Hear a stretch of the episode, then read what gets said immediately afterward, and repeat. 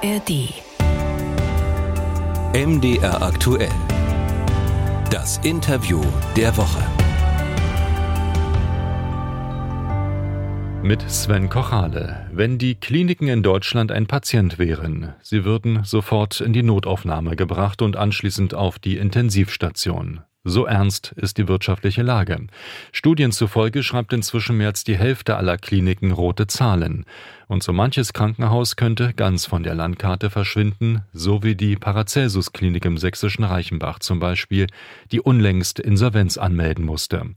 Deshalb arbeitet der Bundesgesundheitsminister jetzt an einer großen Reform und will die Kliniken effizienter machen.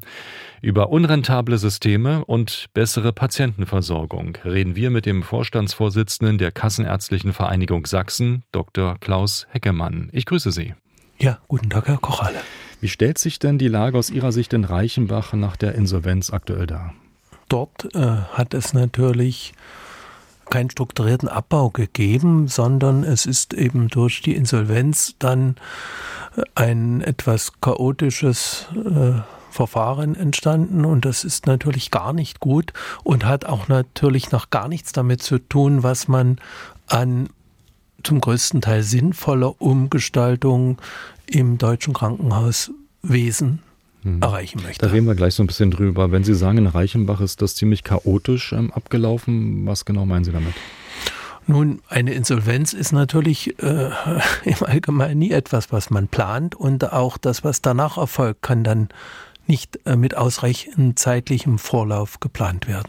Und unser Problem ist, welchen Einfluss das auf die ambulante Versorgung hat, weil natürlich das Krankenhaus auch noch ein medizinisches Versorgungszentrum hat. Dass die stationäre Versorgung in Reichenbach nicht mehr erfolgen wird in Zukunft, war seit mindestens einem halben Jahr klar. Und auch am Ende, muss ich sagen, auch vertretbar. Mögen die Bürger der Stadt Reichenbach anders sehen, ist normal. Wenn man früher ein Krankenhaus hatte vor Ort und hat es nicht mehr, dann ist das bedauerlich. Aber betrachtet auf die Gesamtstruktur muss ich einfach sagen, wir haben viel größere Probleme an anderer Stelle und wir haben Kliniken, wo wir uns wirklich intensiv darum bemühen müssen, dass die erhalten bleiben. Aber an welche Kliniken denken Sie da zum Beispiel und was ist da anders als in Reichenbach? Naja, ich denke mal ganz aktuell und nicht so ganz weit entfernt, also im gleichen Regierungsbezirk an Olbernau. Wenn man überlegt, für die Reichenbacher sind vier Kliniken, allgemein Krankenhäuser, innerhalb von 20 Minuten erreichbar. Für die Bewohner von Olbernau ist die nächste Klinik 38 Minuten entfernt. Das ist ein gewaltiger Unterschied. Und Olbernau muss erhalten bleiben und wir hoffen, dass diese Umstrukturierungsvorstellungen, die die Bundesregierung hat, dass die bewirken, dass Olbernau erhalten bleiben kann. Ähnliches Problem haben wir in Weißwasser. Reichenbach ist nicht die Klinik, die man primär mit allen Mitteln erhalten mhm. musste. So leid mir das tut für die Bevölkerung dort. Man denkt natürlich in Reichenbach daran, ja, was ist jetzt mit der medizinischen Versorgung? Was könnte sich denn jetzt daraus entwickeln? Möglicherweise auch so ein Modellprojekt. Die Rede ist von einem Gesundheitszentrum, das ist möglicherweise etwas abgespeckt ist, aber doch mhm. immer noch was Vorhandenes. Hm, ja, leider ist es auch dafür, bin ich überzeugt, zu spät. Auch das äh, hätte man strukturiert eher angehen müssen und ja, da hat eben auch der Paracelsus-Konzern kein Interesse dran gehabt. Man verlegt äh, sämtliche Arztsitze, die man in Reichenbach hatte, an andere Orte. Wir können das als Kassenärztliche Vereinigung auch nicht verhindern. Und die Versorgung sowohl ambulant als auch stationär wird enden. Das ist eine privatwirtschaftlich äh, betriebene Klinik gewesen, dort in, in Reichenbach. Ist das das eigentliche Problem, dass ähm, im Gesundheitssektor eben sehr viel aus der staatlichen Fürsorge herausgenommen worden ist? Mm, ja, es ist vielleicht nicht das eigentliche Problem, aber ein wichtiges Problem. Und ähm, auf der anderen Seite ist es natürlich so, man wird keinen Klinikbetreiber, auch keinen kommunalen, auf Dauer bewegen können, eine Struktur weiterzuführen, die defizitär ist. weil einfach nicht ausreichend Patienten in dem Einzugsbereich äh, vorhanden sind, muss man sagen, wir wollen dort ein Krankenhaus und wir nehmen es in Kauf, dass dieses Krankenhaus unter der momentanen Finanzierung eben nicht äh, ausreichend finanziert werden kann. Aber die Konsequenz darf nicht sein, da wird es geschlossen, mhm. in Reichenbach vertretbar, sondern die Konsequenz muss sein, es wird finanziell unterstützt, zum Beispiel in Olbernau erforderlich. Wenn Sie jetzt mal das Beispiel Reichenbach nehmen, ähm, könnte man daraus schließen, dass jetzt da möglicherweise auch der Blick auf diese verkrusteten Strukturen im Gesundheitswesen offengelegt werden und daraus die Chance entsteht, was Neues zu entwickeln? Natürlich. Ähm, wir haben ja vor allem die Problematik, es geht jetzt hierbei gar nicht vordergründig um Geld, sondern es geht uns ja in der Gesellschaft mittlerweile immer mehr um nicht vorhandenes Fachpersonal. Und ähm, insofern muss man eben überlegen, jedes auch kleine Krankenhaus braucht ständig einen Dienst haben, einen Arzt am Wochenende und in, äh, auch in der Nacht und natürlich auch äh, nichtärztliches Personal. Und ähm, wenn ein Krankenhaus geschlossen wird, haben wir einfach einen Personalpool, der benachbarte Krankenhäuser in ihrer Personalnot unterstützen kann. Das wird nicht vermeidbar sein und das ist auch am Ende vernünftig, denn wenn man eine Krankenhausstruktur komplett neu aufbauen könnte auf der grünen Wiese in einem Bundesland oder in einem Staat, würde man das natürlich anders machen. Die Kliniken sind, sind historisch gewachsen, da gibt es kommunale, da gibt es äh, kirchliche, freie, gemeinnützige Träger, mit zunehmend auch private, aber es sind alles Krankenhäuser, die schon mindestens 100 Jahre bestehen und die Struktur hat sich nun mal geändert und dem muss man auch irgendwann mal nachgeben. Aber wie flexibel sind der Ärzte zum Beispiel? Also einfach mal in eine andere Stadt zu gehen, andere Regionen passt oftmals nicht mit den persönlichen Plänen ja zusammen. Nun ja, also ich denke, Ärzte, die in Reichenbach in der Klinik gearbeitet haben, werden kein Problem haben, in einer der vier benachbarten Kliniken zu arbeiten. Wegezeit unter 20 Minuten, also so lange fahren sie in der Großstadt im Allgemeinen auch zur Arbeit. Also das ist natürlich schöner, wenn ich direkt vor Ort wohne und arbeite, aber ich denke, 20 Minuten Weg zur Arbeit sind zumutbar und die Ärzte werden und natürlich auch das gesamte andere Personal der Klinik, die werden da flexibel sein. Die haben nicht das Problem. Das größere Problem ist für die Bürger und das verstehe ich ja auch, aber ich muss sagen, selbst wenn ich es zu entscheiden hätte, ich würde sagen, ja, eigentlich gehört dort kein Krankenhaus mehr hin, so hart das klingt. Sie hören das Interview der Woche bei MDR aktuell mit dem Vorstandsvorsitzenden der Kassenärztlichen Vereinigung Sachsen mit Dr. Klaus Heckemann. Wir reden über die Strukturen im Gesundheitssystem, ein System, in dem Milliarden unterwegs sind. Was macht das aber zu einem Fass ohne Boden? Hm, da haben wir natürlich ein Grundproblem. Wir haben letztlich eine völlig ungeregelte, ungesteuerte Inanspruchnahme des Gesundheitssystems, dass man schon überlegen muss, ob man irgendwo ein bisschen Steuerung auch mit hinbekommt.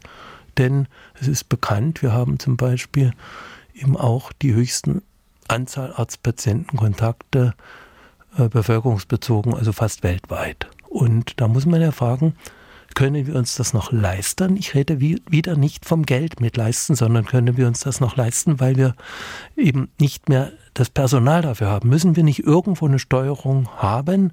Und die könnte also bei dem Aufsuchen der Notaufnahme, die ja auch immer ein Krankenhaus zur Voraussetzung hat, beginnen. Das sind ja so ein paar Modelle, die auch unterwegs sind, gerade bei den Notaufnahmen, die dann im Ernstfall gerade am Wochenende sehr stark dann frequentiert werden. In Rheinland-Pfalz zum Beispiel gibt es so ein Testmodell, da wird eine Praxis vorgeschaltet, die sortiert praktisch äh, so ein bisschen die Fälle aus, sodass nicht jeder in die Notaufnahme muss dann. Ist das so der Weg, den Sie sich auch vorstellen? Hm, auf jeden Fall, aber das ist nicht neu in Rheinland-Pfalz, sondern wir haben an ganz vielen Krankenhäusern in Sachsen auch seit einigen Jahren solche Bereitschaftspraxen, die vorgeschaltet sind. Auch die dürfen nicht äh, völlig ungesteuert in Anspruch genommen werden, weil auch dort ein Aufwand entsteht, der ist nun mal wesentlich höher, als wenn der Patient in eine normale Praxis in der Woche geht. Und wir dürfen es auch nicht zum Regelfall werden lassen, dass man sagt, ach Gott, ähm, da ist ja immer jemand da mhm. und da gehe ich mal dorthin, das ist für mich bequemer. Aber das müsste man steuern. Was ist das für ein höherer Aufwand? Und ja, wenn eine Praxis normal betrieben wird, dann ist das alles strukturiert, eingerichtet für einen hohen Patientendurchlauf. Und wenn ich jetzt an eine zusätzliche Praxis einrichte, vor einer Kliniknotaufnahme oder ideal kombiniert mit der Kliniknotaufnahme, das bedeutet mit einem gemeinsamen Annahmetresen, ja, dann ist natürlich der Aufwand, der dort getrieben wird, schon mal deshalb, weil es eben zu Unzeiten stattfindet. Ich brauche ein zusätzliches Personal noch und Gut, das haben wir mittlerweile, aber es darf nicht sein, dass wir diese Struktur immer weiter ausbauen müssen, weil dann brauchen wir weiteres Personal, da müssen wir mehrere Ärzte dorthin setzen, wenn dieser Weg in die Notaufnahme oder die vorgeschaltete Praxis irgendwie gebahnt wird. Und der übliche am Ende wird, einfach weil es vorhanden ist und dies darf nicht erfolgen. Das ist einfach zu teuer. Mhm. Zu teuer und der Arzt, der dort tätig ist, ist natürlich dann entsprechend weniger in seiner Praxis tätig und da haben wir auch schon mittlerweile ein Problem. Ist denn gleichwohl vielleicht ein Baustein in diesen ganzen Strukturüberlegungen? Ein anderes Steuerungselement hatten wir ja schon mal, kennen wir. Die Praxisgebühr wurde eingeführt, wurde wieder abgeschafft. Ähm, ich weiß nicht, 10 Euro waren das, glaube ich. Ja. Der Aufwand war relativ groß. Ist das äh, jetzt die Zeitpunkt, wieder darüber nachzudenken, vielleicht in anderer Form? Also unbedingt. Ich war damals gegen die Abschaffung der Praxisgebühr. Sie war ja geteilt. Es gab die normale und es gab die für den Notfall.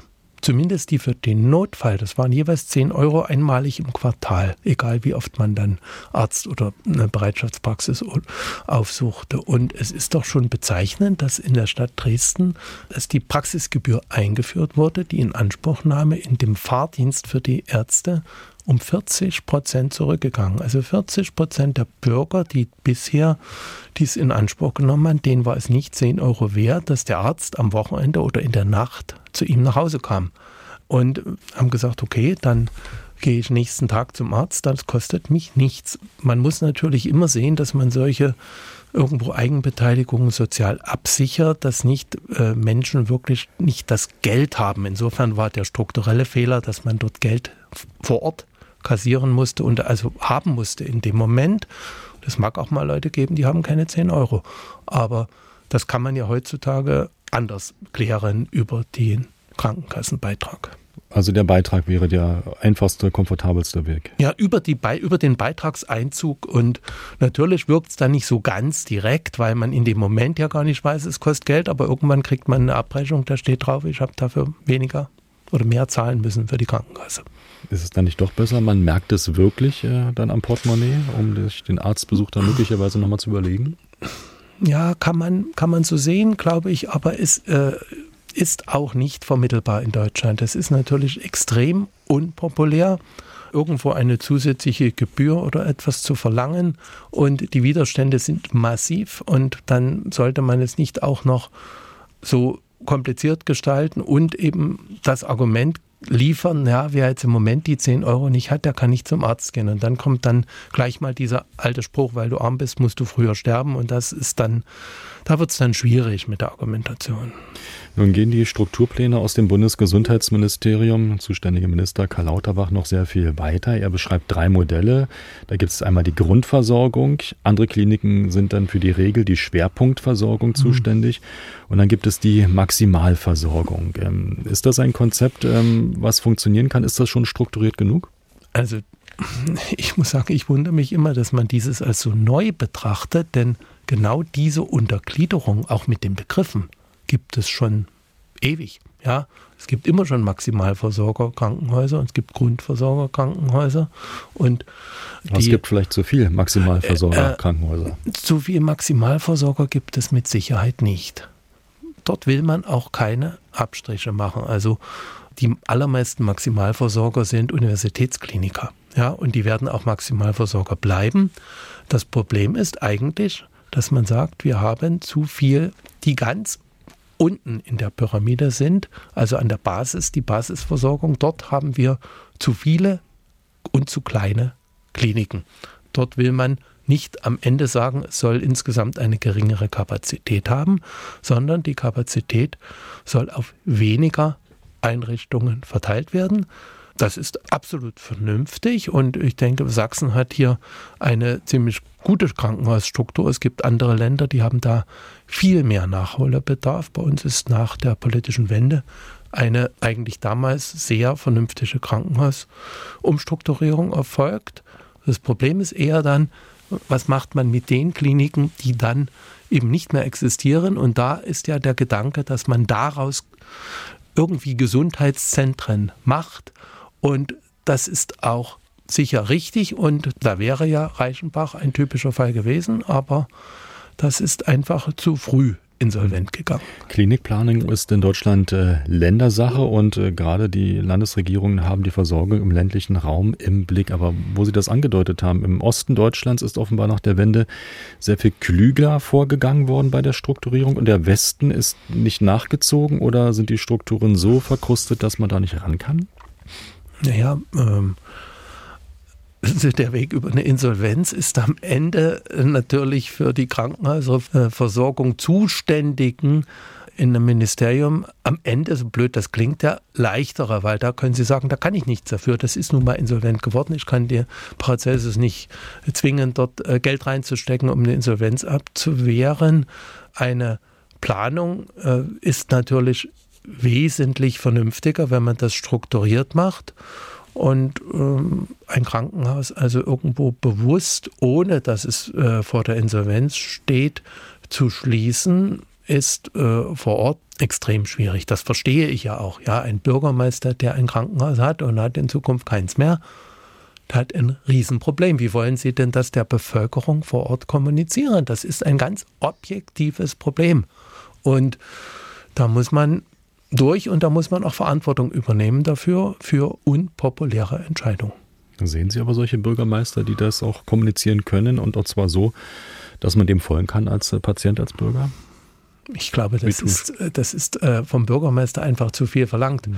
Und insofern ist es vernünftiger, wenn eine darüberliegende Struktur die Entscheidung trifft und der Bürgermeister wehrt sich nach Kräften, aber weiß, dass er das nicht schafft. Wie könnten solche Einschnitte dann auch ähm, auf den Weg gebracht werden? Müssten wir über eine fünf oder zehn Jahre so eine Perspektive mal aufmachen und sagen, ja, so lange leisten wir uns das noch, aber nach dann wird es ganz anders aussehen? Kann man sich dann darauf einrichten?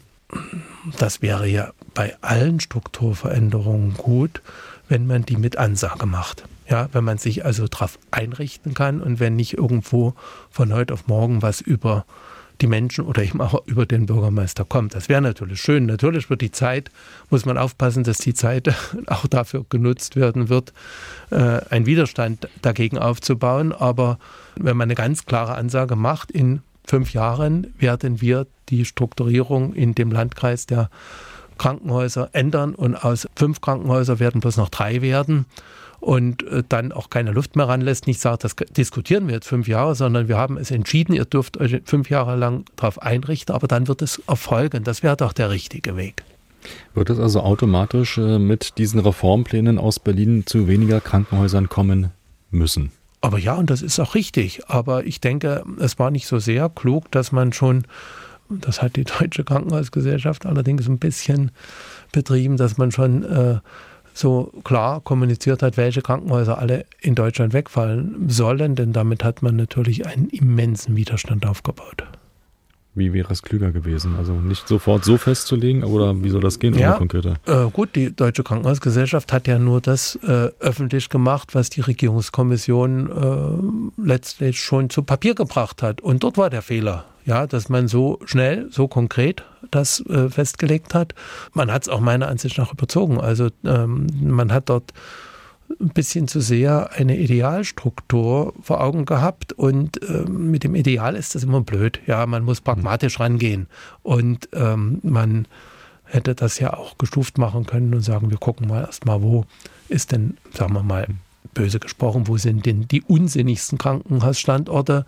Damit fangen wir mal an es muss doch nicht von heute auf morgen sein, es muss auch nicht in drei Jahren sein. Und dann kann man mal schauen, wie das funktioniert hat.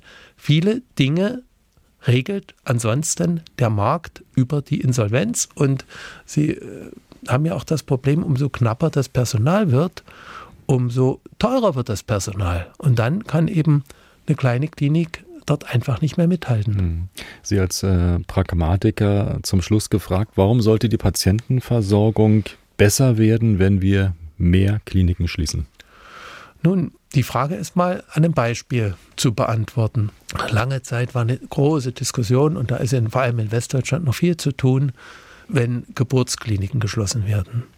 Jeder oder jede Frau, sagen wir mal, oder jede Familie, wo dann ein Kind erwartet wird und sich ein bisschen informiert, wird ihr Kind dort zur Welt bringen, wo es nicht nur eine Kinderklinik, sondern auch eine direkt Neonatologie gibt, wo also eine Betreuung von Neugeborenen optimal erfolgen kann.